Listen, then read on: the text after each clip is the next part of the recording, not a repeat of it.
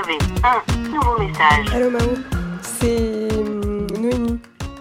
Euh, je t'appelais parce que je voulais te, te raconter. euh, je voulais te raconter ma vie et plus particulièrement, je voulais te raconter ma vie de ménagère et parler aspirateur euh, globalement. Parce que en fait, j'ai découvert il y a deux ans de ça euh, le principe de l'aspirateur balai, c'est-à-dire de l'aspirateur sans fil. Et alors, si tu me demandes pourquoi je pense à ça, je te dirais que c'est parce que j'ai vu euh, une femme sur YouTube se faire sponsoriser par Dyson pour présenter leur nouvel aspirateur. Et que je suis moi-même une, Dyson convertie.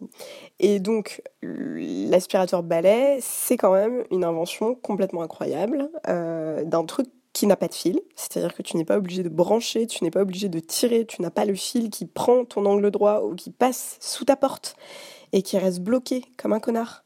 Tu n'as pas besoin de tirer brutalement euh, ton fil euh, et, ton fil qui part comme ça et qui décèle ta prise. Voilà, tout ça n'existe plus avec l'aspirateur balai.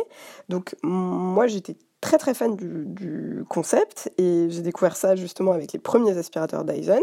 Et il y a deux, ans, je me suis dit, ok, je saute le pas, je lâche l'aspirateur, euh, l'aspirateur à fil, je prends un aspirateur balai et, euh, et voilà. Et donc du coup, j'ai été sponsorisée par ma famille, ce qui est, quand tu y réfléchis deux minutes, euh, d'une immense tristesse euh, de d'avoir de l'argent, enfin de, de faire sponsoriser un achat tellement important que tu as besoin de faire une cagnotte auprès de tes proches euh, à Noël, alors que j'aurais pu recevoir d'autres trucs très cool, mais enfin bon bref, donc j'achète mon aspirateur euh, balai et, je prends un truc euh, très moyenne gamme, mais en me disant que, bah ma foi, enfin voilà, j'ai pas sept enfants, euh, neuf chats et trois perruches et que ça va aller pour ma petite surface et, et pour le monde qu'il y a quoi. Bref, donc j'achète cet aspirateur, il était bien, effectivement je confirme que l'aspirateur balai c'est la vie, il était un peu lourd et tout, mais il faisait de la lumière, ça c'était assez marrant, Euh, du coup ça voulait dire que j'avais pas besoin d'allumer dans la salle de bain pour euh, nettoyer ou dans le couloir par exemple, et il avait plein d'ustensiles un peu rigolos pour faire euh, les rideaux, pour faire les tissus, pour faire les tapis, pour faire l'intérieur de la voiture que je n'ai pas, enfin bon bref, donc voilà, c'était, on s'entendait bien. Je le trouvais un peu pulmonaire, il, très rapidement quand même sa lumière euh, n'a plus fait que clignoter. euh, euh, bon, il était pas méga en forme, mais en même temps j'en prenais pas un soin de fou. je le tapais un peu dans les murs, je le nettoyais sans doute pas assez.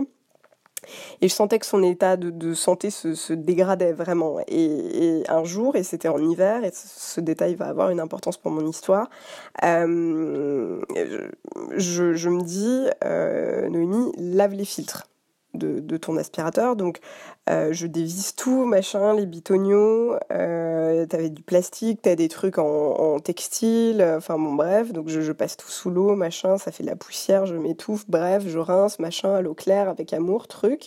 Et je les mets à sécher. Et, et voilà.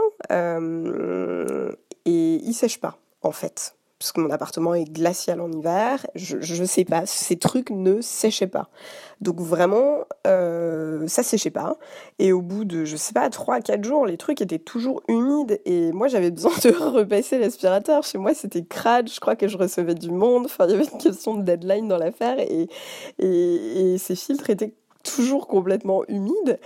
Et, j'étais au bout. Je ne savais pas quoi faire. Je pouvais pas passer l'aspirateur sans les filtres. Enfin bon. Et donc je réfléchis et je me dis ok euh, Nono la débrouille, euh, trouvons une solution. Et, moi j'ai pas de sèche-cheveux, euh, j'ai pas beaucoup, j'ai pas de sèche-cheveux donc j'ai pas d'appareil comme ça qui diffuse de la chaleur. Et, là je me dis mais si imbécile tu as ton four. Et donc bon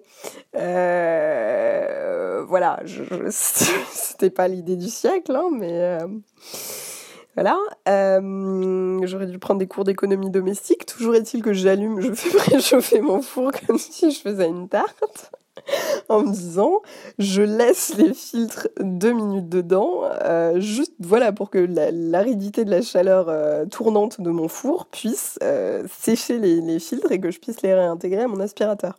Bon, donc je fais ça, je les mets dedans un peu, je sais pas, vraiment au bout, tu vois, à bout d'idées, de, solutions. Et puis en fait, bah, de, manière assez prévisible, hein, ce qui s'est passé, je n'ai pas été surprise quand j'ai ouvert la porte du four, mais ce qui s'est passé, c'est qu'en fait, euh, je ne sais pas si les filtres ont séché, mais surtout, en fait, le plastique avait fondu partiellement. Euh, donc bah dommage hein, quand même pour des pièces de précision qui vont comme ça dans des mécanismes. Donc je, sors le truc, j'essaye de remodeler un peu le plastique encore un peu tiède, je, réenfonce les pièces plus ou moins dans, l'appareil. Il y avait clairement des trous, euh, là où théoriquement tu as des, des, pièces qui s'articulaient. Donc j'emballe mon appareil avec du, avec du scotch en me disant bon bah comme ça il n'y aura pas de sera toujours hermétique. Euh, et ni une ni deux, bah, je, passe l'aspirateur chez moi pour, euh, je sais pas, la soirée, le week-end que j'avais passé avec des gens dans cet appart. Puis bon, euh, voilà, ça n'allait pas du tout, l'appareil était mourant, donc je, me suis résignée à l'achever et je, l'ai porté dans une valise et en taxi. mais ça, c'est une autre histoire, au Darty le plus proche pour le faire recycler. Lui et ses nombreux accessoires, et ça a été la fin de mon bah, de mon premier aspirateur balai, mais effectivement, je ne me suis pas euh, laissé euh, euh, impressionner et j'en ai racheté un deuxième qui est cette fois un Dyson reconditionné. Je te confirme que la différence est réelle. et qu'il est génial et que je, je, bah, je ne le mettrai pas au four, je ne le mettrai plus au four. Voilà, c'était la morale de cette histoire. J'espère que tu vas bien, je t'embrasse, à plus tard, salut. Fin des nouveaux messages.